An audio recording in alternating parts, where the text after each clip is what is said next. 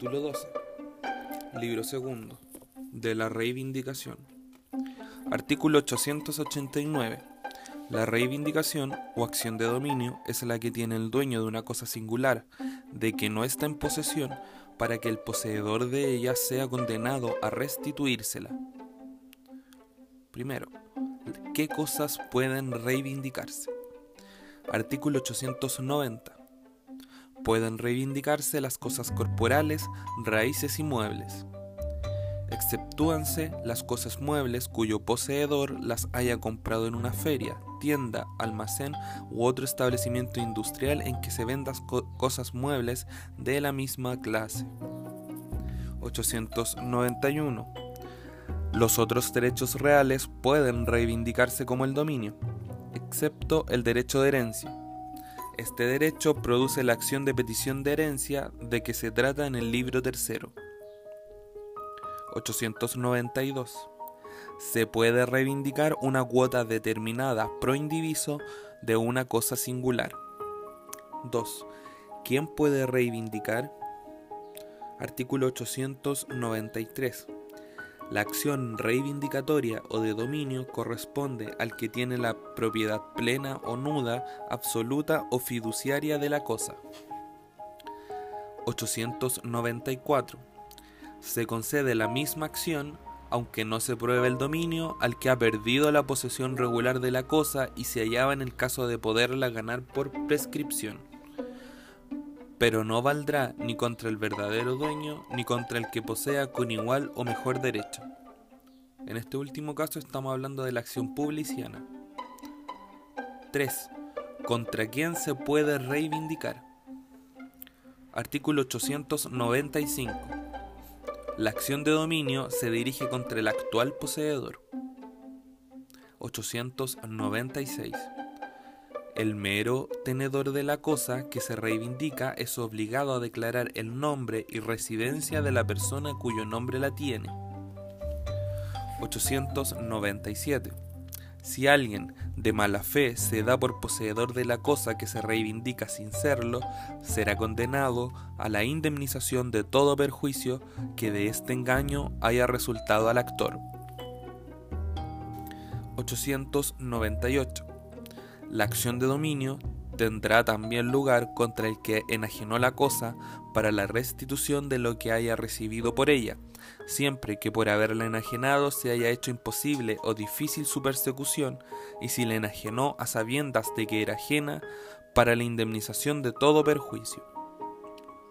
El reivindicador que recibe del enajenador lo que se ha dado a éste por la cosa, confirma por el mismo hecho la enajenación.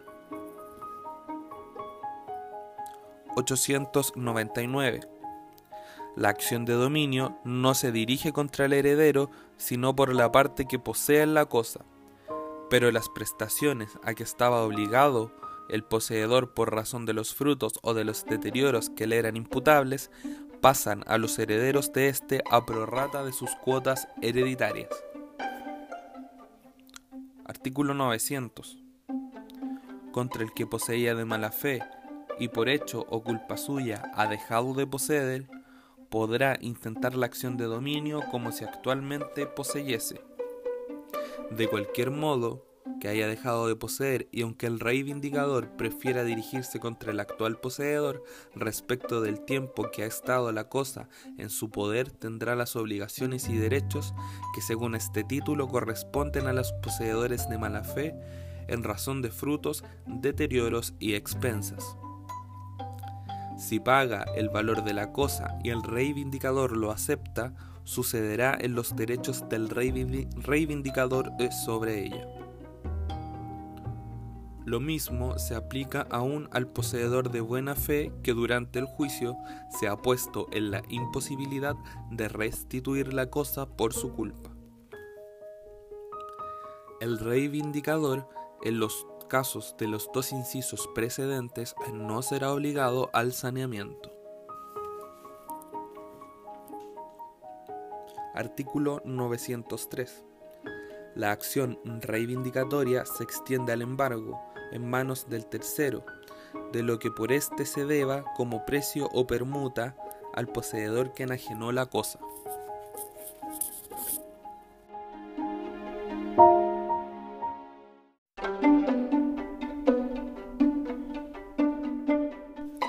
Prestaciones mutuas. Artículo 904. Si es vencido el poseedor, restituirá la cosa en el plazo que el juez señalare. Y si la cosa fue secuestrada, pagará el actor al secuestre los gastos de custodia y conservación y tendrá derecho para que el poseedor de mala fe se los reembolse. Artículo 905. En la restitución de una heredad se comprenden las cosas que forman parte de ella o que se reputan como inmuebles por su conexión con ella, según lo dicho en el título de las varias clases de bienes. Las otras no serán comprendidas en la restitución si no lo hubieran sido en la demanda y sentencia, pero podrán reivindicarse separadamente. En la restitución de un edificio se comprende la de sus llaves, en la restitución de toda cosa se comprende la de los títulos que conciernen a ella si se halla en manos del poseedor. 906. El poseedor de mala fe es responsable de los deterioros que por su hecho o culpa ha sufrido la cosa. El poseedor de buena fe, mientras permanece en ella, no es responsable de estos deterioros, sino en cuanto se hubiera aprovechado de ellos. Por ejemplo, destruyendo un bosque o arbolado y vendiendo la madera o la leña, o empleándola en beneficio suyo. 907. El poseedor de mala fe es obligado a restituir los frutos naturales y civiles de la cosa, y no solamente los percibidos, sino los que el dueño hubiera podido percibir con mediana inteligencia y actividad, teniendo la cosa en su poder. Si no existen los frutos, deberá el valor que tenían o hubieran tenido al tiempo de la percepción. Se considerarán como no existentes los que se hayan deteriorado en su poder. El poseedor de buena fe no es obligado a la restitución de los frutos percibidos antes de la contestación de la demanda. En cuanto a los percibidos después, estará sujetos a las reglas de los dos incisos anteriores. En toda restitución de frutos se abonarán al que la hace los gastos ordinarios que ha invertido en producirlos. Artículo 908 el poseedor vencido tiene derecho a que se le abonen las expensas necesarias invertidas en la conservación de la cosa, según las reglas siguientes. Si estas expensas se invirtieron en obras permanentes, como una cerca para impedir las depredaciones o un dique para atajar las avenidas o las reparaciones de un edificio arruinado por un terremoto, se abonarán al poseedor dichas expensas en cuanto hubieran sido realmente necesarias pero reducidas a lo que valgan las obras al tiempo de la restitución. Y si las expensas se invirtieron en cosas que por su naturaleza no dejan un resultado material permanente, como la defensa judicial de la finca, serán abonadas al poseedor en cuanto aprovechen al reivindicador, y si y se hubieran ejecutado con mediana inteligencia y economía. 909 el poseedor de buena fe, vencido, tiene asimismo el derecho a que se le abonen las mejoras útiles, hechas antes de contestarse la demanda. Solo se entenderán por mejoras útiles las que hayan aumentado el valor venal de la cosa.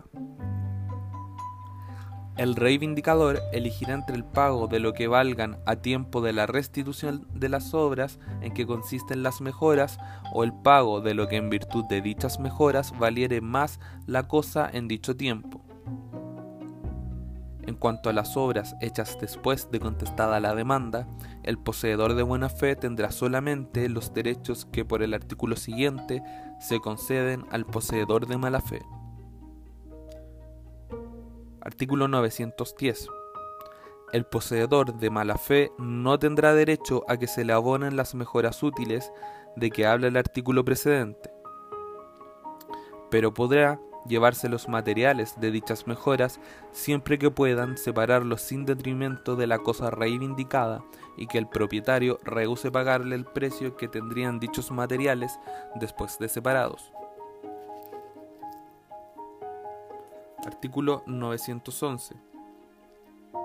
En cuanto a las mejoras voluptuarias, el propietario no será obligado a pagarlas al poseedor de mala fe ni de buena fe, que sólo tendrán con respecto a ellas el derecho que por el artículo precedente se conceda al poseedor de mala fe respecto a las mejoras útiles.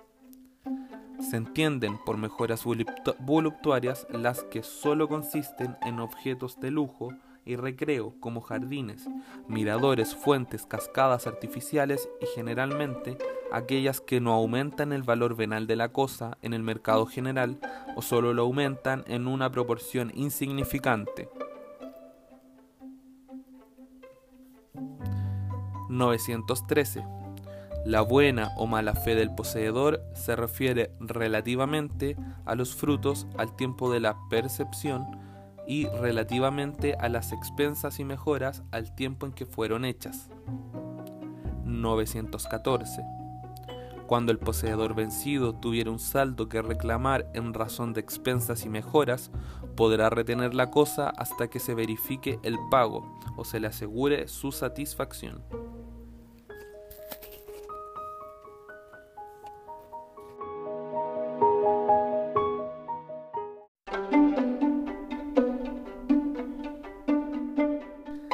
De las acciones posesorias. Artículo 916. Las acciones posesorias tienen por objeto conservar o recuperar la posesión de bienes raíces o de, derechos reales constituidos en ellos. 917. Sobre las cosas que no pueden ganarse por prescripción, como las servidumbres inaparentes o discontinuas, no puede haber acciones posesorias. 918. No podrá instaurar una acción posesoria sino el que ha estado en posesión tranquila y no interrumpida por un año completo. Artículo 919. El heredero tiene y está sujeto a las mismas acciones posesorias que tendría y a que estaría sujeto su autor si viviese. 920 las acciones que tienen por objeto conservar la posesión prescriben al cabo de un año completo, contado desde el acto de molestia o embarazo inferido a ella. 921. El poseedor tiene derecho para pedir que no se le turbe o embarace su posesión o se le despoje de ella, que se le indemnice del daño que ha recibido y que se le dé seguridad contra el que fundadamente teme. El usufructuario, artículo 922. El usufructuario, el usuario y el que tiene el derecho de habitación son hábiles para ejercer por sí las acciones y excepciones posesorias, dirigidas a conservar o recuperar el goce de sus respectivos derechos, aun contra el propietario mismo. El propietario es obligado a auxiliarlos contra todo turbador o usurpador extraño siendo requerido al efecto. Artículo 926. El que injustamente ha sido privado de la posesión tendrá derecho para pedir que se le restituya con indemnización de perjuicios. Artículo 928. Todo el que violentamente ha despojado, sea de la posesión, sea de la mera tenencia, y que por poseer a nombre de otro o por no haber poseído bastante tiempo o por otra causa cualquiera no pudiere instaurar acción posesoria tendrá sin embargo derecho para que se le restablezcan las cosas en el estado que antes se hallaban, sin que para esto necesite probar más que el despojo violento ni se le pueda objetar clandestinidad o despojo anterior. Este derecho prescribe en seis meses. Restablecidas las cosas y asegurado el resarcimiento de daños, podrán intentarse por una u otra parte las acciones posesorias que correspondan.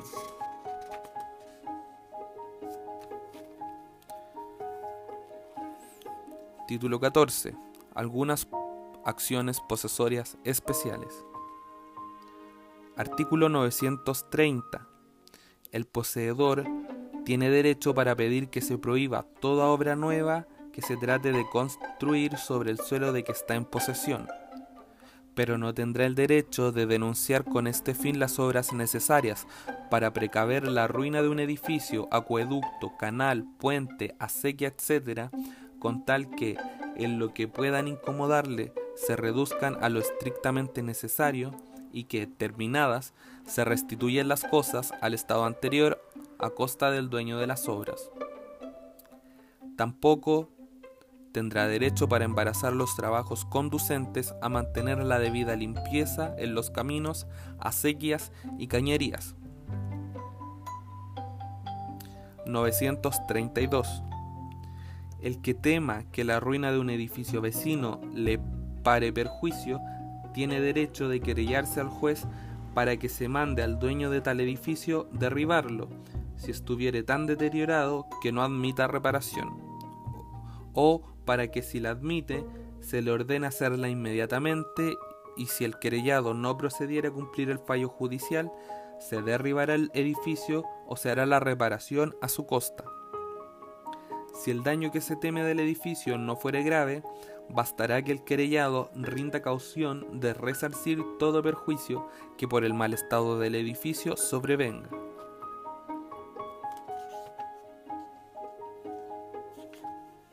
Artículo 948. La municipalidad y cualquiera persona del pueblo tendrá en favor de los caminos, plazas u otros lugares de uso público y para la seguridad de los que transitan por ellos los derechos concedidos a los dueños de heredades o edificios privados. Y siempre que a consecuencia de una acción popular haya de demolerse o enmendarse una construcción o de resarcirse un daño sufrido, se recompensará al actor a costa del querellado con una suma que no baje de la décima ni exceda a la tercera parte de lo que cuesta la demolición o enmienda o el resarcimiento del daño, sin perjuicio de que si se castiga el delito o negligencia con una pena pecuniaria, se adjudique al actor la mitad. Artículo 950. Las acciones concedidas en este título para la indemnización de un daño sufrido prescriben para siempre al cabo de un año completo. Las dirigidas a precaver un daño no prescriben mientras haya justo motivo de temerlo. Si las dirigidas contra una obra nueva no se instauraren dentro del año, los denunciados o querellados serán amparados en el juicio posesorio y el denunciante o querellante podrá solamente perseguir su derecho por la vía ordinaria. Pero ni aun esta acción tendrá lugar cuando según las reglas dadas para las servidumbres haya prescrito el derecho.